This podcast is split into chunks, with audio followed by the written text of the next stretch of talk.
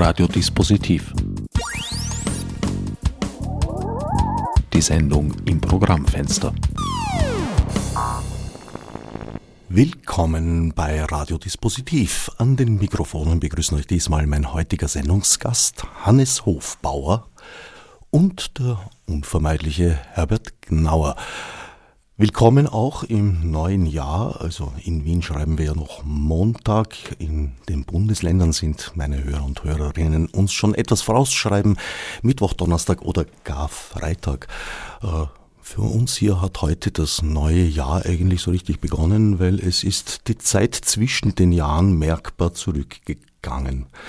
Verkehr, alles gut gefüllt, die Öffis gut besucht, die Stadt ist erwacht schreckliches Erlebnis. Ich hätte gerne noch ein bisschen weiter geschlunzt und geschlummert zwischen den Jahren. Wunderbare, schwerelose Zeit. Damit wir uns äh, etwas erden, wird uns Hannes Hofbauer heute etwas über Zensur erzählen. Hannes, du bist Historiker, spezialisiert eigentlich auf Wirtschaftsgeschichte, wenn ich mich nicht täusche. Du darfst gerne widersprechen. Meine Sendungsgäste haben uneingeschränktes Widerspruchsrecht und Verlagsleiter von Promedia. Das ist richtig, ja. Schönen Vormittag von meiner Seite. Äh, Vormittag ist jetzt nicht überall in Österreich, aber hier in Wien im Moment gilt es noch. Im eigenen Verlag erschienen von dir zuletzt Zensur, eine Geschichte der Publikationsverhinderungen und auch Umgehungen derselben, über die werden wir vielleicht auch noch zu sprechen kommen, hoffe ich. Beginnend mit dem Buchdruck. An sich müsste man äh, auf jeden Fall in die Antike zurückgehen. Ob es da von den Sumerern schon was gibt, Zensurversuche von damals bezweifle ich, aber äh, im alten Griechenland, spätestens in Rom, bin ich ganz sicher, dass wir da schon Spuren begegnen können, oder? Wird schon sein, aber da wir ein Verlag im deutschen Sprachraum sind und mir auch die deutsche Sprache die nächste ist, fast, fast die einzige, die ich wirklich beherrsche, äh, geht das Buch und auch meine ganze Forschung über diesen deutschen Sprachraum. Und da beginnt die Zensur mit der Erfindung des Buchdrucks. Davor hat es natürlich äh, Repression gegen Andersdenkende gegeben. Ich denke an die Hexenverbrennungen, ich denke an die ganzen Inquisitionen und so weiter. Äh, das ist äh, unbenommen, aber das läuft nicht unter dem Begriff Zensur. Zensur beginnt dort für mich, wo die Kirche äh, ihr einziges Monopol, nämlich die Kanzel als Verkündungsplatz der Wahrheit, bedroht gesehen hat durch den Buchdruck. Und das war nicht zufällig, also wir reden von äh, dem äh, großen Buchdruckmenschen äh, in, in Mainz zum Beispiel, war das der Erzbischof von Mainz, der als erstes eine Vorzensur eingerichtet hat äh, gegen die Buchdrucker, die damals begonnen haben, eben die Wahrheit der Kanzel äh, zu relativieren, indem sie Lettern auf Papier gebracht haben.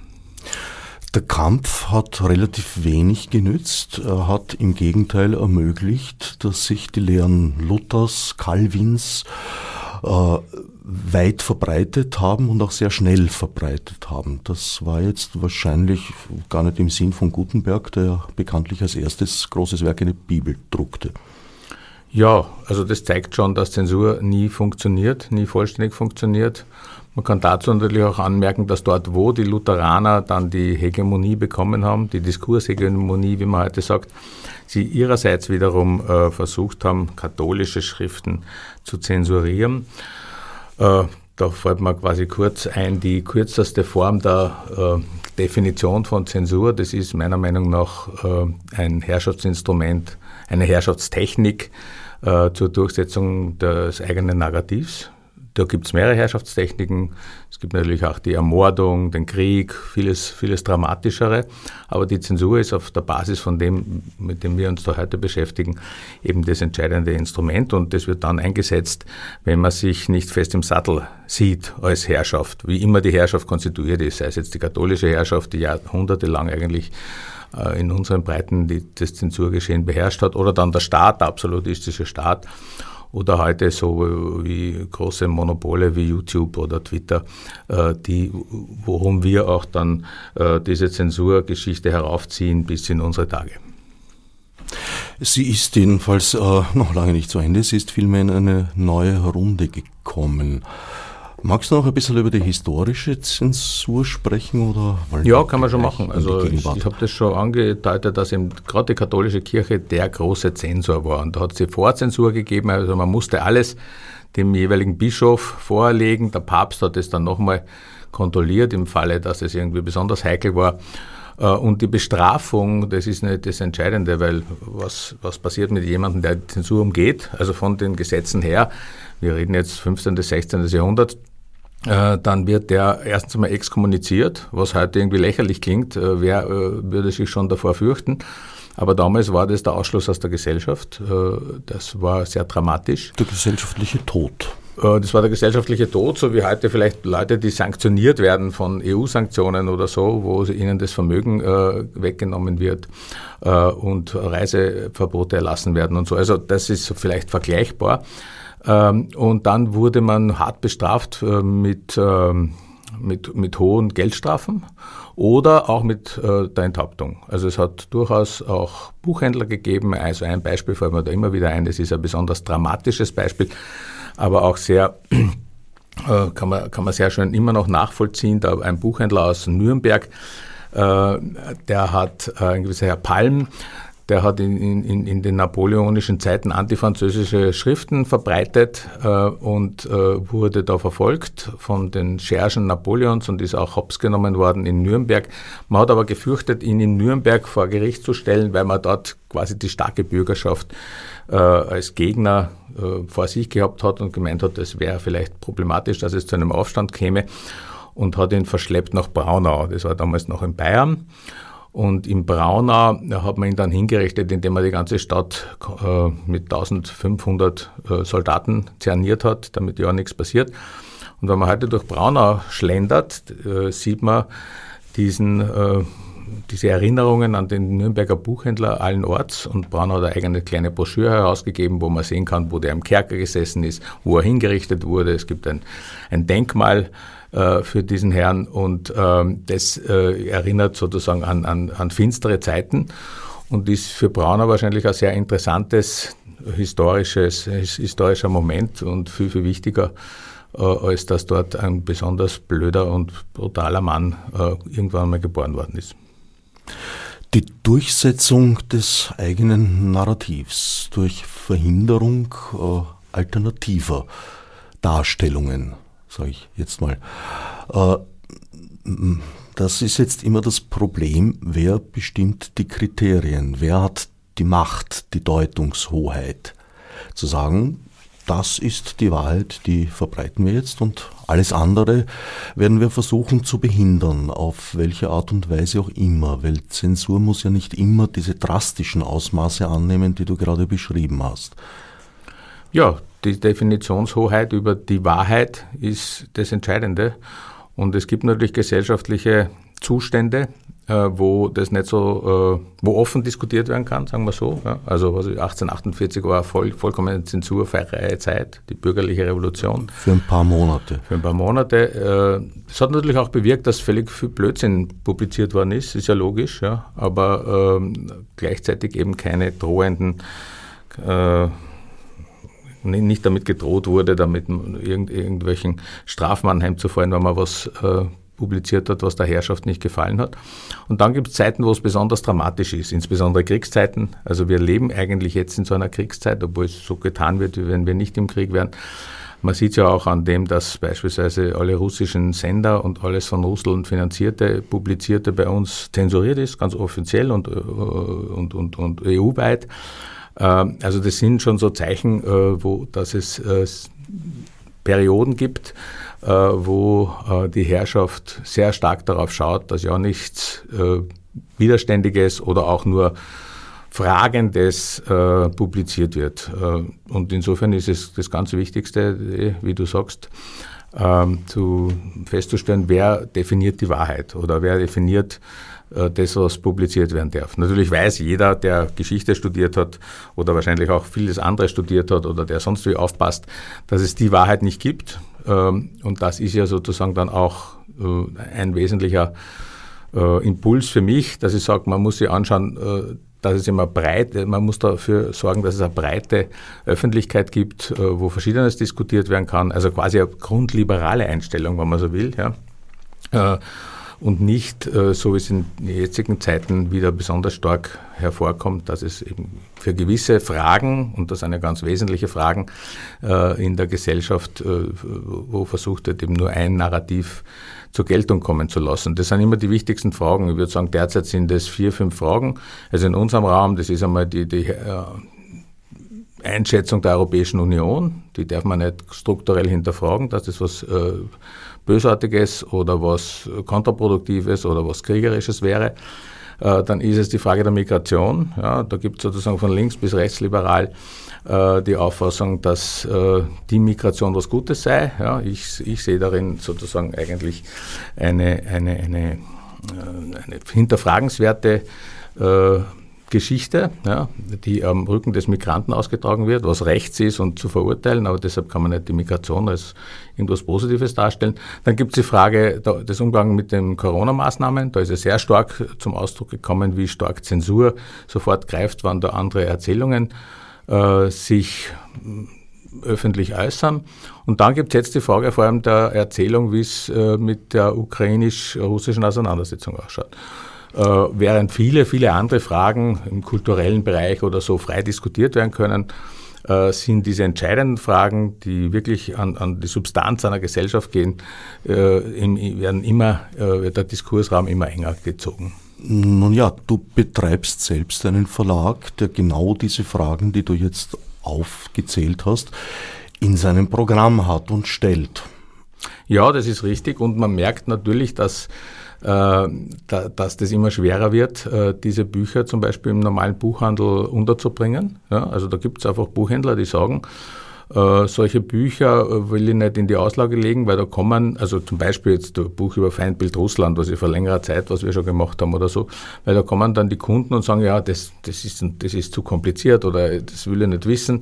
Oder vielleicht sogar, das wäre was pro-russisches, äh, was es nicht ist, aber egal, es, es, es wird halt sozusagen hinterfragt, das herrschende Narrativ.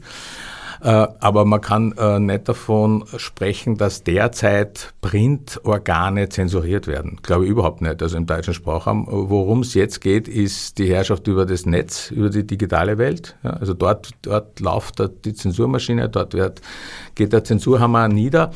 Äh, für Bücher oder Zeitschriften, die printmäßig äh, vertrieben werden, ist das nicht der Fall. Noch nicht der Fall, weiß ich nicht, aber ich kann es von niemandem irgendwo bestätigen, dass das bislang in dieser Richtung gegangen ist, sondern es geht wirklich um, dies, um die Vorherrschaft im digitalen Raum. In dieser Hinsicht befinden wir uns eigentlich in einer ähnlichen Situation wie zu Zeiten der Erfindung des Buchdrucks. Damals trat ein Medium, das nicht ganz neu war, weil Bücher gab es schon zuvor, aber es gab dann die Möglichkeit, Bücher in großer Auf, äh, Anzahl, in großer Auflage herzustellen und zu verbreiten. Und äh, ja, das kann man mit dem Modewort Disruption bezeichnen. Und mit dem Internet ist etwas sehr ähnliches, nur noch weit grundlegender passiert, weil das Internet ist aus meiner Sicht äh, eine Subsumierung aller bis dahin vorhandenen Medien und gleichzeitig auch eine Weiterführung, Weiterentwicklung. Also da sind Entwicklungen äh, zu beobachten, an die vor 30 Jahren oder 20 Jahren noch eigentlich niemand gedacht hat, mit ganz wenigen Ausnahmen. Ja, ja, das ist sicher so. Und vor allem es ist der Unterschied äh, zu früheren Zeiten ist, dass viel mehr einzelne Personen oder kleine Personengruppen sich zu Wort melden können, weil die Technik eben so einfach ist und auch die Verbreitung nicht so schwer, technisch zumindest. Äh, das andere ist dann das Politische, da kommen wir dann schon in diese Zensurdebatte rein. Ähm, und insofern äh, kann bald jeder oder jede äh, sich dieses Mediums bedienen, während zum Beispiel beim Buchdruck es so war, dass zu der Zeit, äh, wo die, die ersten Bücher äh, massenhaft gefertigt worden sind, vielleicht 15 bis 20 Prozent der Menschen lesensfähig waren, also alphabetisiert waren. Das heißt, es hat sowieso nur eine, eine kleine Schicht von Leuten betroffen. Die Multiplikatoren. Die wichtigen, wenn man so will, in der Gesellschaft, das ist schon klar. Aber eben äh, nicht jeder Mann und jede Frau. Selbstverständlich, das ist äh, im Internet ja auch nicht der Fall. Äh, beziehungsweise, naja, es gibt sehr viele, sehr, sehr viele Öffentlichkeiten, die äh, diametral entgegengesetzte Meinungen verbreiten und sehr oft wird tatsächlich auf den Wahrheitsgehalt wenig Rücksicht genommen. Ja, wie die, das ist die Frage, was ist der Wahrheitsgehalt? Also wir können zum Beispiel ganz äh, brisantes Thema ansprechen, das ist die, äh, äh, die Frage der Stellung zu den Maßnahmen, die in der Corona-Zeit von der Regierung ergriffen worden sind. Ja? Da heißt es dann dazu, die Fake News, die dazu verbreitet werden, äh, muss, äh, müssen aus dem Netz genommen werden. Da hat es ja Gesetze dafür gegeben, dass das passiert ist. Der EU-Rahmenbeschluss, äh, ein, ein, ein, ein Verhaltenskodex gegen Desinformation über, von der ganzen Europäischen Union und so. Und wenn man sich heute daran erinnert, wer darunter gelitten hat, dann waren das jene Portale, also abgesehen von denen, dass natürlich hier nicht viel darunter gelitten haben, die, die auch äh, wahnsinnige Fantastereien publiziert haben, was für mich aber nicht besonders gefährlich äh, war. Aber dann waren das jene, die das gesagt haben, was heute gang und gäbe ist. Dass ja, zum Beispiel die Impfung äh, nicht äh, vor Weitergabe schützt oder dass die Impfung sogar schützt, da, schützen sollte davor, dass man krank wird. Das alles ist heute klar, dass das nicht der Fall ist. Trotzdem wird heute eigentlich auch in den Mainstream-Medien niemand niemand, niemand sagen, dass das Fake News genau die, die, die, die herrschaftliche Erzählung war. Die war falsch. Ich wäre da vorsichtig. Also ich denke auch, dass eine Neubewertung äh, sogar schon im Gange ist. Aber naja, die würde ich schon abwarten. Nach den Studien warte ich gerne auch äh, auf die Gegenstudien und dann wird es eigentlich erst interessant auf dem Level der Metastudien die ich mir natürlich auch wieder interpretieren lassen muss. Insofern, wer ist schon in der Lage, tatsächlich bis zur Quelle zurückzugehen und sei es nur aus Zeitgründen. Gut, aber man kann sagen, dass diese wesentlichen Narrative, die unsere Gesundheitsminister, wir haben ja drei gehabt, äh, erzählt haben, also der letzte ist ja da schon äh, der Wahrheit ein bisschen näher gekommen, nämlich dass Impfung äh, vor Krankheit und vor Weitergabe schützt, dass die falsch waren. Also das waren Falschmeldungen. Ja. Ich glaube, der Einfluss der Impfung äh, auf das Corona-Geschehen wird momentan klein geredet. Aber gut, das ist meine persönliche äh, Ansicht von dem Ganzen. Wollen wir jetzt nicht über Corona diskutieren? Das äh, könnte sehr schnell in einen Whataboutism ausarten, den ich eigentlich gerne vermeiden würde. Naja, dazu ist allerdings zu sagen, dass in meinem Buch äh, äh, doch im, im in der zeithistorischen Abfolge zum Schluss dann zwei Themen hauptsächlich behandelt werden, äh, wo Zensur geübt worden ist. Das ist eben genau diese Frage äh, der, des Corona-Narrativs und es ist die Frage, äh, wie äh, man im Westen, also in der Europäischen Union, mit russischen Sendern umgeht, die teilweise auch genau mit dieser Frage Corona-Narrativ äh, Corona korrelieren, weil dieser russische erfolgreichste Sender RT ja die Gegenerzählung für, für, für, für Deutschland und Österreich gebracht hat. Lustigerweise oder natürlich, sagen wir, interessanterweise nicht für Russland. Also da wurde nie äh, in dem russischen Sender äh, Kritisches zu der russischen, äh, zum russischen Umgang mit dem Coronavirus gebracht. Ist ja auch logisch, es war ein Propagandasender, ja. Aber wenn man den und ist ein Propagandasender.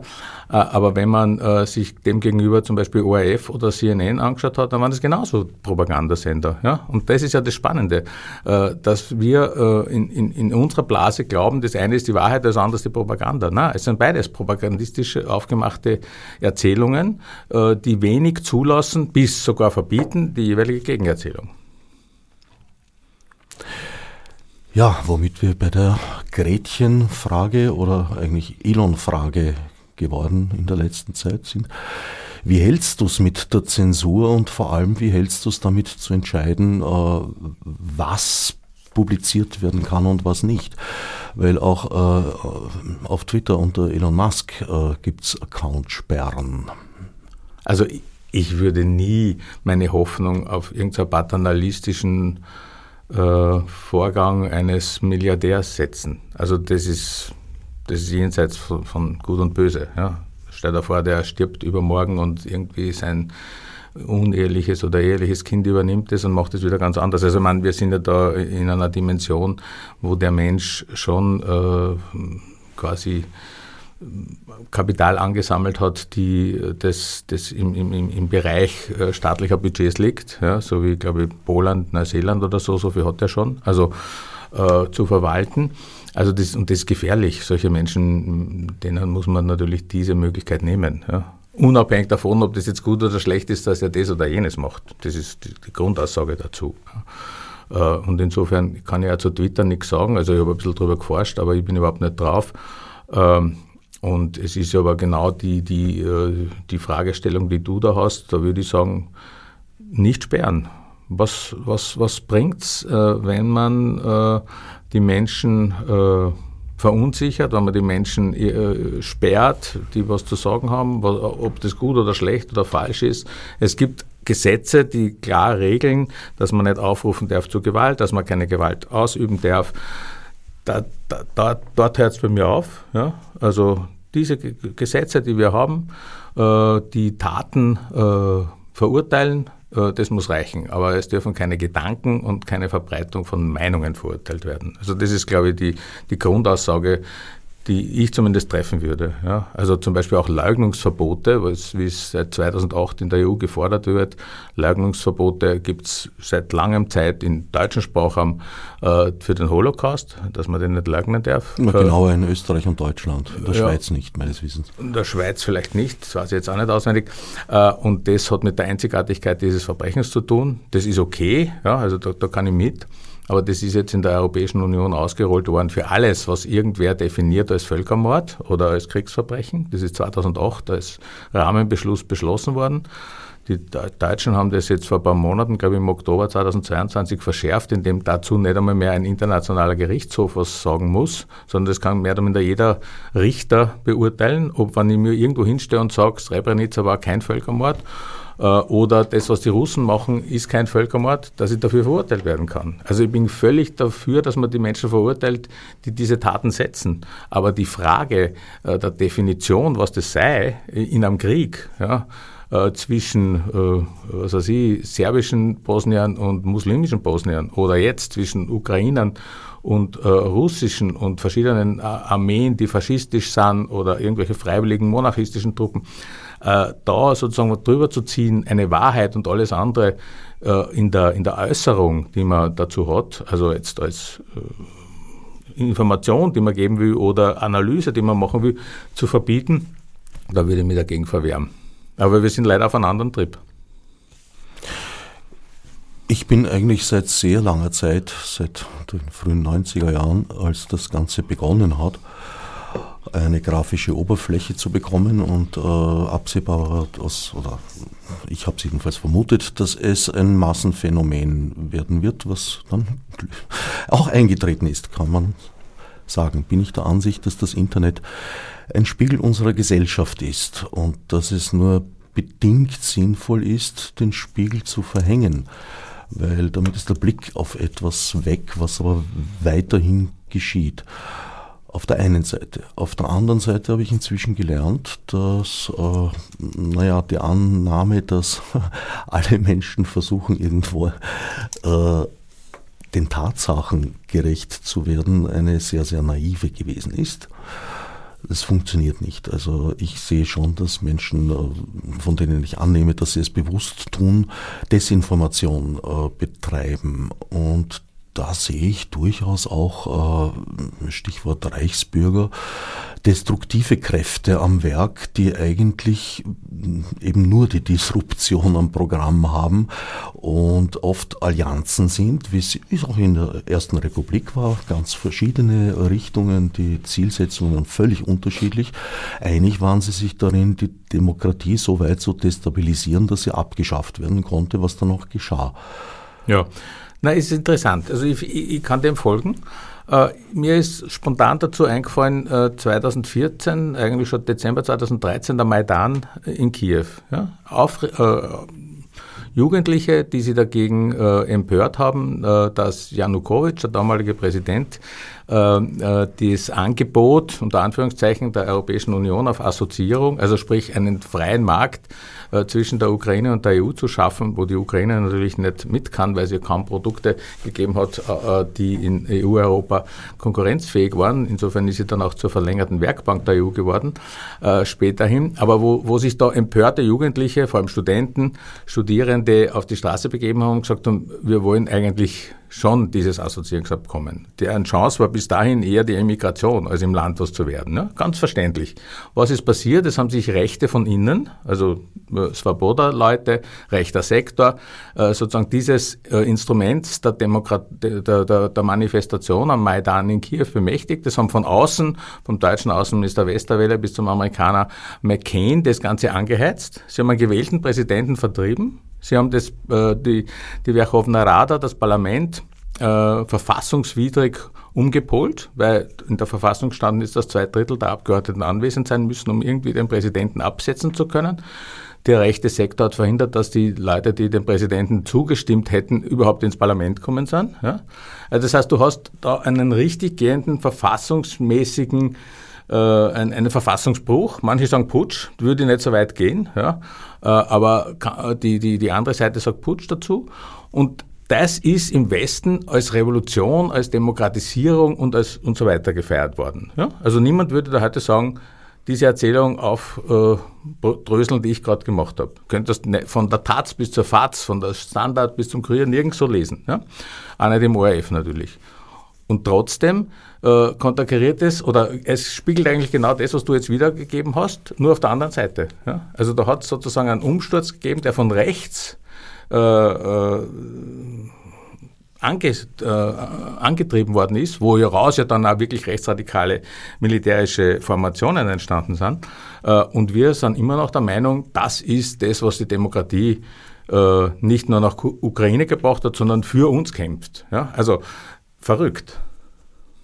Würdest du sagen, dass diese Einschätzung, äh, wie soll ich sagen, äh, eine historische Wahrheit unter Anführungsstrichen ist oder könnte sich da nicht auch noch einiges ändern? Also der, Verfa der Verfassungs, die verfassungswidrige äh, äh, Absetzung von Janukowitsch ist sozusagen laut Verfassung. Zwei Drittel waren nicht im Parlament. Das war, ist, ist abgezählt worden. Das steht eigentlich überall. Ja. Äh, insofern ist es verfassungswidrig gewesen. Da, da, kann man nicht drum herum teuteln. Man kann sagen, okay, das war eine Revolution, das hat ins Gute geführt. Ja? Dann ist es recht, zu rechtfertigen, so wie die französische Revolution, die bürgerliche Revolution, die Oktoberrevolution, ja, waren auch alles Verfassungsbrüche, ja, kein Problem. Also je nachdem halt, auf welcher Seite man steht. Aber in dem Fall hat es ja dazu geführt, dass die Ukraine zerfallen ist. Ja. Die Krim ist russisch geworden. Die, die russisch bevölkerten äh, Gebiete im Osten haben sie abgesetzt. Die Ukraine gibt es nicht mehr, ist ein Failed State. Und wir haben seither, seit 2014 einen Krieg, den die Russen äh, jetzt internationalisiert haben mit ihrer Intervention, ja? mit ihrer völkerrechtswidrigen Intervention. Ja? Mit ihrer völkerrechtswidrigen Intervention, ja, okay. die ein, ein Staatsdogma wiederbelebt, das wir gefühlsmäßig zumindest im 19. Jahrhundert zuordnen würden. Nicht unbedingt. Also die, die NATO-Intervention in Jugoslawien im März 1999 war genauso völkerrechtswidrig und hat auch einen Staat äh, zerstört, nämlich Jugoslawien. Und wir haben bis heute die Anerkennung des Kosovo äh, nur von wenigen, äh, also von der Mehrzahl der EU-Länder, aber nicht von, von, einer UN, äh, von einer UN-Resolution. Die 1244er UN-Resolution erkennt Kosovo als Teil Serbiens an. Also es ist sozusagen genau dort auch ein Failed State ja, entstanden. Ja, nur dem möchte ich schon auch entgegenhalten, diesem Narrativ, dass Jugoslawien durchaus ein, ein Staat mit sehr, sehr starken inneren Spannungen war. Und da gab es die Klammer in Person des Marschall Tito, der als Kroate eine serbenfreundliche Politik betrieb. Für mich war eigentlich das Erstaunliche nicht, dass dieses äh, Konstrukt auseinandergefallen ist, was ich bedauere, äh, für mich war eigentlich erstaunlich, dass es so lange über Titos Tod hinaus gehalten hat. Also das würde ich jetzt ja. nicht sagen, dass das von der NATO ausgelöst wurde. Tutschmann. Äh, zwei Sachen. Also, wir, wir können jetzt über das sprechen und ich kenne mich zufälligerweise gut aus, weil ich viel darüber gearbeitet habe. Äh, Tito hat keine serbenfreundliche Politik gemacht. Äh, Tito hat Serbien äh, sozusagen in drei Teile äh, geteilt, nämlich in, in, in, in, in den Kosovo, äh, und in den vorwiegend ungarisch besiedelten Norden und hat aus Serbien quasi in der, im, im, Staatsrat, glaube ich, hat das geheißen, weiß jetzt aber nicht genau, mit drei Stimmen vertreten lassen, wobei eben dann genau diese Spaltung entstanden ist. Und wenn du heute durch Ex-Jugoslawien gehst, wirst du in Serbien eigentlich keine Tito-Freunde finden, du wirst es in Kroatien finden. aber das nur nebenbei. Ähm, und äh, also die, die Intervention der USA in, in Jugoslawien hat, war genauso völkerrechtswidrig wie die russische Intervention in der Ukraine. Und ich erinnere, weil du gesagt hast, die Jugoslawien war so gespalten. Also die Ukraine war ein extrem gespaltenes Land. Also äh, und ich habe ja viel da als Journalist in der Ukraine in den 90er Jahren geforscht. Äh, und ähm, mir ist zum Beispiel auch aufgefallen, dass allein in dieser religiösen Frage ja, die Spaltung extrem war. Ich erinnere mich an eine Veranstaltung in Wien, äh, Pro Oriente, das ist also eine katholische Organisation, die äh, versucht, verschiedene religiöse, christliche Gruppierungen zusammenzubringen. In Wirklichkeit ist sie ein bisschen proselitistisch, das heißt, sie versucht äh, doch den katholischen Glauben äh, zu promoten und missionarisch tätig zu sein. Und die hat eine Veranstaltung ausgerichtet äh, äh vom Bischof von Lemberg, sowohl dem in, bei den Schotten in Wien ausgebildeten katholischen, also griechisch-katholischen, also unierten, als auch den moskowitischen Patriarch, dem Patriarchen in Moskau unterstellten Bischof. Und da, das war ungefähr 92, 93 und da haben sich diese beiden Popen gegenseitig Mord und Totschlag vorgeworfen von ihren Gruppen und das ist tatsächlich passiert. Die haben um die Kirchen, also um die Kirchengebäude, nicht nur um die Seelen der Menschen gekämpft. Und damals war schon Svoboda gegen äh, die Moskowiter, wie es geheißen hat, was man aber auf ihrer Homepage hat sehen können, äh, im Kirchenkampf. Also das heißt, da hat es 1992 Tote gegeben um Kirchengebäude. Also kann man nicht sagen, dass das äh, nicht unbedingt ungefähr ähnlich war wie in Jugoslawien, wo zugegeben natürlich zwischen Kosovo und Slowenien also Differenzen von 1 zu 8 im Bruttoinlandsprodukt waren. Auch im Jugoslawienkrieg äh, würde ich die religiöse Komponente durchaus nicht außer ja. Acht lassen. Ja. Ja. Schon eine Rolle gespielt. Aber äh, wie gesagt, auch hier verfallen wir jetzt in die Gefahr, über Jugoslawien zu diskutieren. Das wollen wir nicht. Naja, da, da bist du sicherlich historisch auch äh, besser gebildet als ich. Meine Erfahrungen beruhen vor allem, äh, naja, mit Gesprächen von mir nahestehenden Menschen, die vor allem kroatischer Herkunft sind. Das ist die die Sicht, die meine Sicht sicher sehr geprägt hat, gar keine Frage. Aber die Dinge sind komplizierter, als man äh, Darf ich noch kurz möchte. sagen, weil, weil äh, jetzt äh, bei Kroatien, das ist ja in der Europäischen Union, also das folgt sozusagen de, den, ähm, den Zensurmaßnahmen gegenüber russischen Medien. Serbien macht es nicht. Übrigens, die Schweiz macht das auch nicht. Die Schweiz ist zum Beispiel bei den Sanktionen gegen Russland jetzt mit dabei, wo mhm. sie seit 2014, wo sie auch schon Sanktionen gegeben hat, ein bisschen auf kleinerem Niveau, äh, das immer abgelehnt hatte und damals äh, extrem äh, gut gefahren ist, weil die äh, russische Seite dann Schweizer Käse gekauft hat statt äh, französischen, der nicht importiert werden hat dürfen. Äh, aber jetzt ist die Schweiz bei den Sanktionen dabei, aber die Zensurmaßnahmen gegen RT und all diese anderen russischen Sender äh, macht sie nicht mit. Und das ist doch bedeutsam, dass sich ein Land von solchen äh, Maßnahmen auch distanzieren kann. Und das ist nur möglich, weil es eben nicht Mitglied der Europäischen Union ist. Mhm. Möglicherweise hat es auch etwas damit zu tun, dass die Schweiz eine aus meiner Sicht weitaus gefestigtere Demokratie ist als Deutschland oder Österreich. Kann sein gibt es eine andere Tradition, sie ist länger. In der Schweiz, äh, deswegen glaube ich, äh, dass dort auch mit ein paar Holperern, aber doch im Großen und Ganzen Direktdemokratie vielleicht besser funktioniert. Es bekommen die Schweizer Bürger und Bürgerinnen vor jeder Abstimmung eine Informationsbroschüre, die den Namen verdient. Äh, ich bin überzeugt davon, gäbe es das in Österreich, wäre es keine ausgewogene Informationsbroschüre, die detailliert die verschiedenen Standpunkte darlegt und die Hintergründe präsentiert. Es wäre eine Werbebroschüre. Ja, das, was ich am Anfang gesagt habe, Zensur ist, also die Ergreifen von Zensurmaßnahmen ist immer auch ein Zeichen der Schwäche, äh, weil man eben nicht äh, sicher sein kann, ob das eigene Narrativ zum Durchbruch kommt. In der Schweiz ist es natürlich auch nicht sicher, ob das jeweilige Narrativ, was sich die äh, Oberen wünschen, äh, dann zum Durchbruch kommt. Aber man diskutiert offen. Ich war zufällig in dieser äh, Zeit, wo die Schweiz auch über Corona-Maßnahmen äh, Abstimmung gehabt hat, äh, dort und habe mich gewundert, dass in den ganz normalen Radios wirklich beide Seiten zu Wort gekommen sind. Ja, was bei uns nie der Fall war, außer im Servus TV. Ja. Na, uh, schwieriges Beispiel. Aber gut. Äh, naja, Wegscheider ist schon eine äh, ganz eigene Figur, würde ich jetzt auch nicht unbedingt mich weiter auslassen. Wir wollen aber trotzdem nicht zensurieren. Äh, ich würde ihm aber auch keine Sendezeit geben. Ist nicht nötig. Gibst ihm ja auch nicht, oder? Selber. er ist, glaube ich, auf mich in keiner Weise äh, angewiesen. Wäre wär, wär interessant zu sehen, wohin das dann führt, wenn er dort zensuriert wird, ob er nicht dann doch letztlich hier landet. Das Problem an den alternativen Meinungen ist teilweise, dass sie eigentlich eben gar nicht zu, zum Ziel haben, äh, Leute in ihrer Meinung zu beeinflussen oder sagen wir mal eine Meinung wirklich durchzusetzen, sondern eigentlich Destabilisierung, also Desinformation unter Desinformation willen, wenn du so möchtest. Das passiert definitiv. Äh, wie könnte man dem entgegentreten? Ich glaube, alle Tore öffnen, wie es Elon Musk bei Twitter vorgehabt hat, aber eh nicht praktiziert.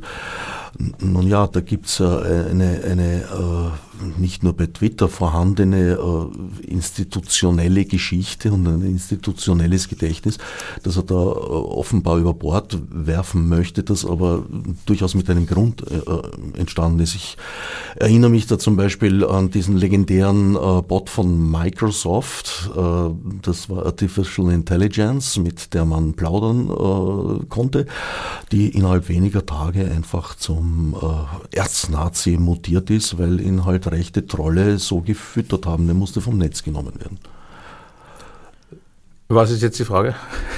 Die Frage ist, wie man äh, solchen bösartigen Veröffentlichungen, die ja sehr oft unter alternative Fakten oder auch unter Hate Speech, Speech laufen, entgegentreten kann in einer vernünftigen Art und Weise, weil es hier entsteht sehr leicht eine False Balance.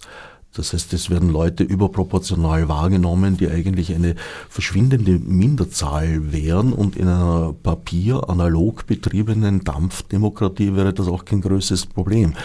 In der digitalen Welt spielt sich das anders ab, weil diese Leute in der Lage sind, sich eine überproportionale Öffentlichkeit zu verschaffen. Ja, ich habe schon gesagt, also äh, ich, mir äh, ist, hört es dort auf mit der Toleranz, wenn man so will, wo äh, das Gesetz gebrochen wird. Aufruf zu Gewalt und so, das ist klar. Sonst habe ich da kein Problem. Und das mit der überproportionalen Öffentlichkeit äh, sehe ich anders. Also mir ist die NATO-Öffentlichkeit viel zu überproportional, mir ist die ORF-Öffentlichkeit viel zu überproportional. Mir sind solche äh, Menschen wie äh, die Grünen, ja, wie der Willi oder wer heißt in, in Innsbruck, der den Daniela Ganser verbietet, dass er eine Rede halten darf, viel zu überproportional. Ja. Ähm, also äh, ich bin nicht dafür, dass man auf Basis von dem äh, Stimmen verbietet. Man muss sich einfach der Auseinandersetzung stellen. Ich meine, die, die Situation, die wir haben, wo die Leute äh, verunsichert sind, ja, wo verängstigt sind, ja, über, wegen der Corona-Maßnahmen, wegen des Krieges, wegen der Situation, die wir jetzt haben im, im, im sozioökonomischen Bereich, die kann man ja nicht dadurch lösen, indem man sagt, die, die darauf hinweisen, auch wenn es oft blöde Hinweise sind, die bringen wir zum Verstummen. Und ansonsten, was machen wir ansonsten? Also wir müssen das diskutieren, offen diskutieren. Und wenn da Stimmen dabei sind, äh, die, die einem unlieb sind, auch als Linker unlieb sind, sollen sie, muss man denen entgegentreten, äh, mit einer Stimme, aber nicht mit einem Verbot. Du meinst, die Demokratie hält das auch im digitalen Raum aus? Keine Ahnung, ob wir noch in einer Demokratie sind, muss ich da ehrlich sagen. Mhm. Ja, vielleicht befinden wir uns auf dem Weg weg davon, nachdem wir uns auf dem Weg hin zu ihr befunden haben. Vielleicht haben wir sie nie erreicht. Wie würdest du das sehen? Ja, es waren sicher demokratischere, also offenere Zeiten, das ist klar. Es hat aber auch schlimmere Zeiten gegeben. Also, es, was weiß ich, in den 70er Jahren in Deutschland die Berufsverbote, wo über 100.000 Leute durchleuchtet worden sind, die Lehrer werden wollten, ob sie irgendwann einmal mit irgendeinem kommunistischen Kleinverein Kontakt gehabt haben und so weiter. Also es ist ja nicht so, dass wir in den schlechtesten aller Zeiten leben, aber sicher auch nicht in den besten. Und das versuche ich auch in meinem Buch irgendwie darzustellen, dass ich durch, dadurch, dass ich eben durch die Geschichte gehe. Also gerade die 70er Jahre habe ich sehr stark äh, da auch aufgedröselt äh, mit dem Zensuren, und den Maßnahmen, die damals äh, ausschließlich gegen die Linke gegangen ist. Ja. Also da waren, das sind Buchhandlungen, da hat es keine digitale Welt noch gegeben, da sind Buchhandlungen durchforstet worden, Beschlagnahmen durchgeführt worden, äh, Wagenbach, der Verleger, in Prozesse gehetzt worden, äh, extrem. Ja. Und wir, waren dann Bommi Baumann, zum Beispiel einer, der vom, beim 2. Juni bei einer gewalttätigen, äh, radikalen Terrorgruppe dabei war, von diesem Terror abgeschworen hat, äh, indem er gesagt hat, Genossen, werft die Knarre weg und dazu ein Buch gemacht hat, dann hat man ihm trotzdem dieses Buch nicht publizieren lassen, weil er eben vorher äh, in dieser Gruppe war und äh, der Verfolgung auch der, von mir aus auch der, der korrekten Verfolgung ausgesetzt war, weil er bei Taten dabei war, glaube ich, weiß ich aber jetzt nicht, ja. Aber äh, die, diese, das Zensieren seines Buches, das hat Kassen wie alles anfing, Bommi Baumann, äh, hat dazu geführt, dass so Leute wie Peter Handke und Jean-Paul Sartre von sich aus eine Herausgeberschaft äh, eines Nachdrucks gemacht haben. Ja, also das waren sozusagen noch Zeiten, wo man eine Zensur so umgangen hat, indem prominente Figuren ja, gesagt haben, so geht's nicht. Und bei uns gibt es eben prominenten Figuren ganz wenig. Ja. Also wo, wo wehrt sich wer dagegen, dass die russischen Medien äh, nicht mehr empfangbar sind? Wo wehrt sich wer dagegen, dass man in der Corona-Frage offen diskutieren können muss? Ja. Also in, bei den Intellektuellen ist es kaum. Die Universitäten sind tot in der Richtung. Ja. Äh, und äh, also es ist, ist eine Schande eigentlich. Äh, und die Grünen sind die schlimmsten. Also wenn ich mir solche Figuren anschaue wie die Eva Blimlinger, die jedes Mal jubelt, wenn irgendwo was verboten wird, was ihr nicht passt. Also dann sind wir ja wirklich in, in einem völlig schlimmen Zustand. Das sind eigentlich die Totengräber einer Demokratie, wie wir sie vorher gehabt haben. Allerdings war dieses äh, Stimmen dagegen zu erheben jetzt nicht unbedingt eine, eine, eine österreichische Fähigkeit. Es war zwar, du hast Peter Handke genannt, äh, der eine oder andere Österreicher oder Österreicherin daran beteiligt. Indes, da gab es eine Phase, die mir eigentlich in deinem Buch überraschend und ein bisschen schmerzlich abgeht. Und zwar ist das diese McCarthy-Ära, die Österreich in der Nachkriegszeit sehr heftig durchgemacht hat, deren äh, Protagonisten vor allem Thorberg und Weigel hießen und sich zum Beispiel manifestiert hat im Brecht-Boykott. Ja, auch Günter Nenning, das ist richtig. Äh, also das ist, ich habe hab mir das angeschaut, äh, Gerhard Ruiz war einer der wenigen, der dagegen öffentlich äh, Sturm gelaufen ist. Ja. Äh, ich weiß nicht, ob ich es erwähnt habe, äh, mir, mir ist es dann doch zu stark ein bisschen weggegangen vom, von äh, gedruckten und hin zu Theater oder Film, ja, was aber äh, sozusagen in die, damals noch Massenmedien ja, gewesen. Ja, absolut und was zu dem Buch auch theoretisch passen würde, aber es war dann letztlich äh, hätte wär, wäre ausgeufert. Also viel, viel viel wesentlicher Punkt, der in dem Buch fehlt, ist mir dann, äh, ist mir von vornherein klar gewesen, ist sozusagen die Figur, die am schlimmsten unter der Zensur leidet. Äh, aber das ist natürlich auch nicht unbedingt der deutsche Sprachraum, das ist der Julian Assange. Ja? Also ich habe ihn dann im Vorwort erwähnt. Äh, aber das ist ja ein Mensch, der sozusagen als Journalist oder wie immer man es bezeichnen will, äh, Kriegsverbrechen aufgedeckt hat und dafür äh, eigentlich seit zehn Jahren seiner Freiheit beraubt ist und seit vielen, vielen Jahren, ich glaube drei Jahre jetzt sogar in England im Gefängnis sitzt, weil er irgendeine Auflage umgangen hat, sich bei der Polizei zu melden. Also das muss man sich vorstellen. Ja? Und da, da protestiert niemand da, dagegen. Doch, wird schon protestiert durchaus, auch von internationalen Journalistenverbänden. Von internationalen Journalistenverbänden, aber von der Politik. Man könnte dem dem äh, locker politisches Asyl anbieten. Ich glaube sogar Peter Pilz hat das mal vorgeschlagen. Ja, ja äh, allerdings äh, vergisst du, dass niemand. der Hauptplayer in diesem Spiel die Vereinigten Staaten sind. Und ich bin mir nicht sicher, ob Österreich tatsächlich in der Lage wäre, ihm eine Sicherheit zu bieten. Bin ich auch nicht sicher, aber es wäre äh, es wär ein Signal, das vielleicht dann auch andere wie Schweden oder wie äh, Deutschland, Frankreich dazu bringen würde, das äh, zu unterstützen. Also bei Assange ist der Hinweis auf Schweden äh, ein äh, böse ironischer, weil dort hat die Geschichte ihren Ausgang genommen. Ja, aber de, genau deshalb habe ich es genannt, weil das wäre sozusagen die äh, Wiedergutmachung. Wiedergutmachung. ich fürchte, das ist jetzt eine bisschen bewusst naive Hoffnung.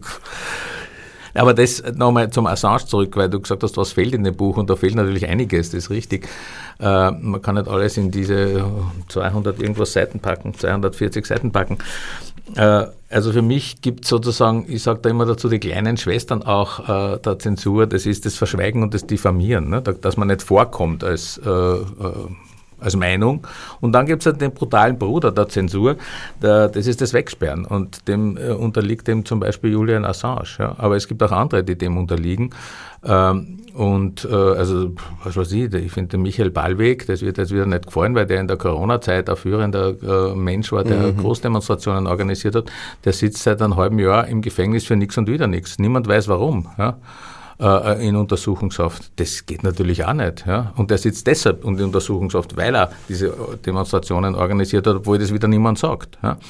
Äh, so wie man das auch beim Assange sieht. Also das, das sind Zustände, die über die Zensur dann hinausgehen und deshalb fehlen sie auch bei mir im Buch. Also ich habe den Assange nicht, ich habe den Ballweg nicht genannt, weil das eben äh, Sachen sind, die noch brutaler sind. Auch, auch die Tötung von, von äh, Oppositionellen, wie es zum Beispiel in Saudi-Arabien passiert ist mit diesem Khashoggi, glaube ich, hat er geheißen, den sie da brutal niedergemetzelt haben und, und dann sogar aufgelöst haben. aber auch eine palästinensische Journalistin vor ein paar Monaten in Israel, die erschossen wurde, ist. Ja. Also das sind ja sozusagen auch weit über die Zensur hinausgehende restriktive Maßnahmen. Ja. Und die fehlen im Buch, äh, aber man muss sich bewusst sein, dass es natürlich gibt. Wie weit Ballweg mit Assange vergleichbar ist? Äh, na, na würde ich jetzt nicht vergleichen. Ich sage nur, das ist einer, der bei uns quasi im deutschen Sprachraum aus nichts und wieder nichts äh, sechs Monate in Untersuchungshaft sitzt. Ja. Ja, äh, über diese Geschichte weiß ich zugestandenerweise äh, weniger als über die von Assange, auf jeden Fall.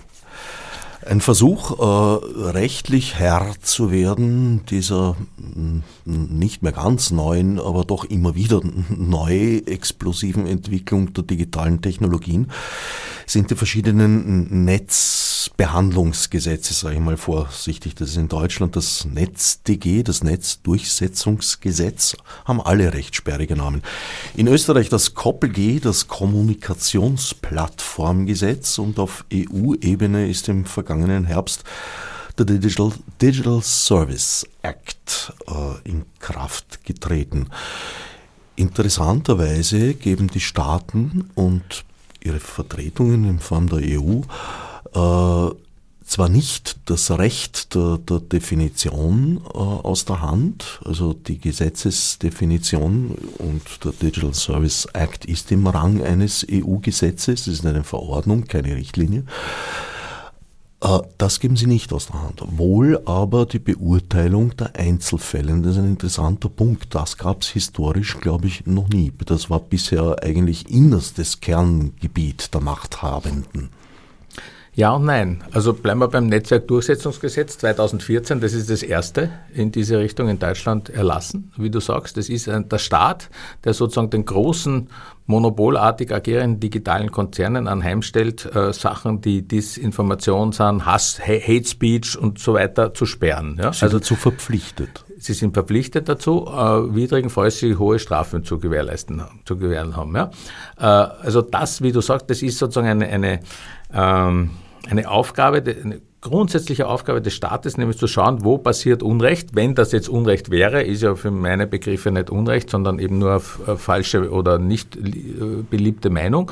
Äh, aber das abzugeben an einen privaten Konzern, das ist, wie du meinst, sozusagen einzigartig. Es ist nicht einzigartig in der Geschichte, weil es kam von dort. Es war die katholische Kirche, also nicht der Staat, der die Zensurmaßnahmen, die, die Zensurmaßnahmen durchgeführt hat. Und es war ein mühsamer Prozess im Absolutismus, diese äh, Zensurmaßnahmen auf den Staat überzuschreiben, dass der Staat dann letztlich sozusagen der Akteur war, äh, der, der, zensuriert hat, weil davor war das jahrhundertelang hauptsächlich die Kirche. Der Staat hat mm, Ja, nur würde ich die Kirche vielleicht laienhaft, aber die würde ich durchaus als Staat sehen, teilweise virtuell, aber nicht nur, hatte oder hat sogar immer noch in Form des Vatikans ja ein Territorium sogar.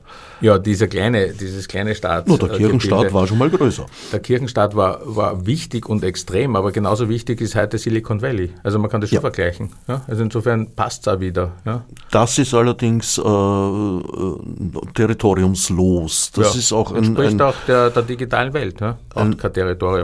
Ein Problem, ja. Es sind politische Player entstanden hier, die eben nicht mehr an ein Land gebunden sind. Das ist eine ganz andere Qualität. Und die vor allem weltweit agieren, per Definition. Das ist richtig. Also die, und die legen ja auf Listen, was, was sie, die, die tun immer der Europäischen Union, ich habe diese Listen ja teilweise da in dem Buch äh, genannt, was sie Gutes gemacht haben, indem sie das oder jenes zensuriert haben. Das sind irgendwelche georgische Oppositionelle oder die hunderttausend verschiedene Sachen, was halt äh, in der EU gefordert wird. Ja? Nationalisten irgendwelcher Art oder Linksradikale, Corona-Leugner unter Anführungszeichen. Also, äh, und das hat man sozusagen aus, aus, dem, aus der Staatshand äh, an diese Konzerne übergeben. Ja? Und das ist natürlich äh, ein, ein, sehr bedenkenswerter Vorgang, also ein bedenklicher Vorgang. Ne? Ja, vor allem, man würde sich natürlich eine richterliche Kontrolle schon im Vorfeld eigentlich wünschen, also umgekehrt. Äh, Im Nachhinein kann man sie in vielen Fällen zumindest theoretisch verlangen, aber indes es gibt riesige Probleme bei der Rechtsdurchsetzung. Also ich möchte nicht gegen Facebook, Twitter oder ähnliche Konglomerate in den Ring steigen müssen. Da schon lieber gegen den Staat, gegen den Schwachen. Äh, diese Haut ist mir näher als das digitale Hemd, ja, schon. Äh, wobei die Chancen da auch sehr oft sehr gering sind, wie wir wissen. Klagen die, gegen die Republik sind auch eine durchaus schwierige Angelegenheit. Um sich mit Facebook einzulassen, sollte man schon Max Schrems sein. Wo führt uns das Ganze hin aus deiner Sicht? Was wäre erstrebenswert? Wofür würdest du dich am meisten fürchten? Äh, fürchten tue ich mich gar nicht. Also ich bin 67 Jahre alt, ich bin äh, selbstständiger Unternehmer. Äh, kann immer was passieren, also in, diesem, in, dieser Hinsicht mit Zensur und so, äh, aber ich fürchte mich nicht. Na, das ist, dazu bin ich schon zu lang unterwegs und im Geschäft und habe mir schon zu viele Sachen angeschaut. Ähm, äh, na, wo es hinführt, ist äh, natürlich in eine, in eine repressivere, in repressivere Welt. Ja, die äh, ist es sichtbar. Also wir haben derzeit einen Krieg, haben wir eh schon gesprochen, und in meinem Buch kommt ja dieser, dieser Krieg auch vor, im, im Sinne von dem, dass eben nur eine Erzählung zu diesem Krieg zulässig ist bei uns. Ähm, und der Krieg, den gibt es schon länger.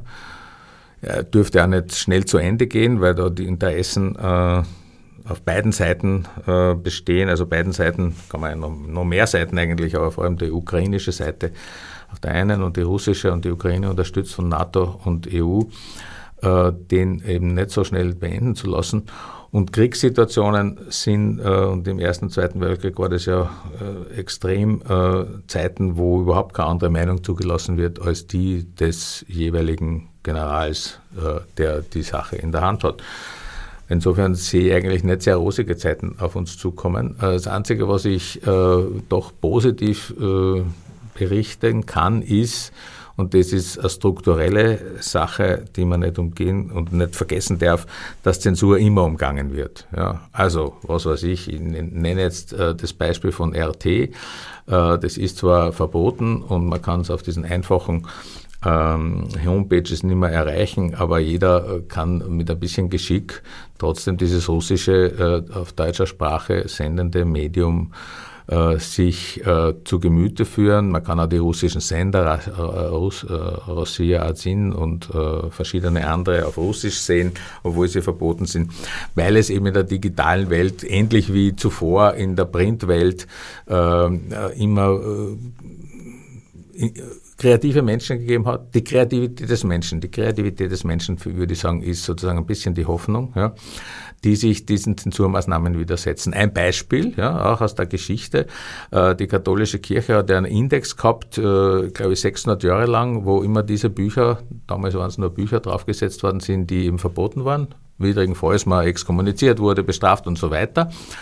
Und ein findiger Wiener Buchhändler im äh, Mitte des 18. Jahrhunderts, Herr Pinz hat er geheißen, kann mich sogar erinnern, hat dann äh, offensichtlich aufgrund der Befragungen, die er immer gehabt hat in seiner Buchhandlung, wo gibt es jetzt wieder ein interessantes Buch? Und dann hat er aus der unteren Lade was hervorgezogen, äh, indiziertes Buch und gesagt, das, das ist interessant, das darf man zwar nicht lesen, aber da steht gute Sache drin.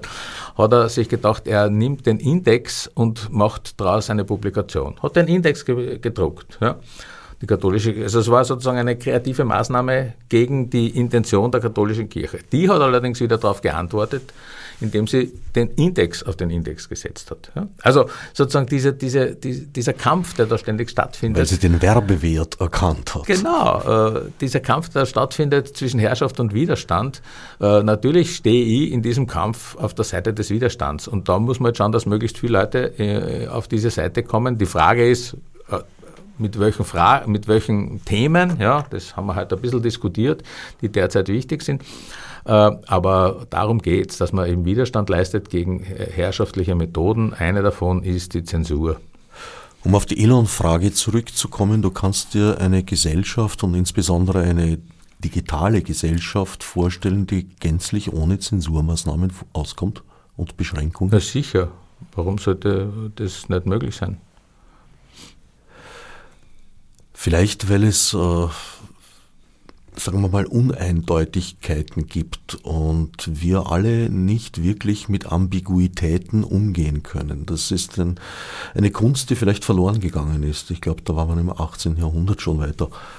Also mit Unwägbarkeiten. Wir sind einem Schwarz-Weiß-Denken anheimgefallen, das in den letzten Jahrzehnten äh, merkbar radikaler wurde.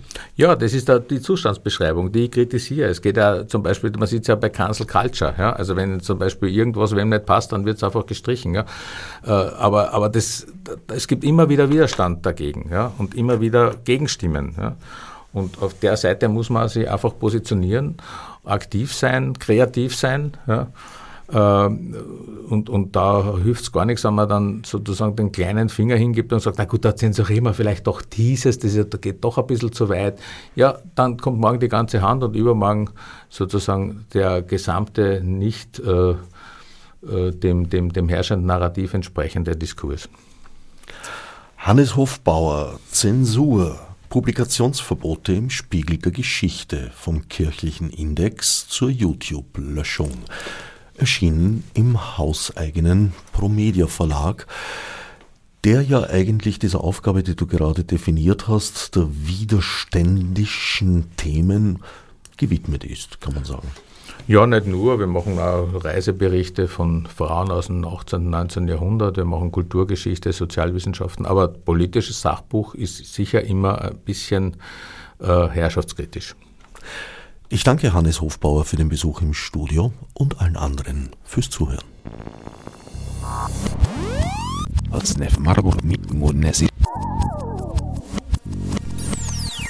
Fichte subsidiar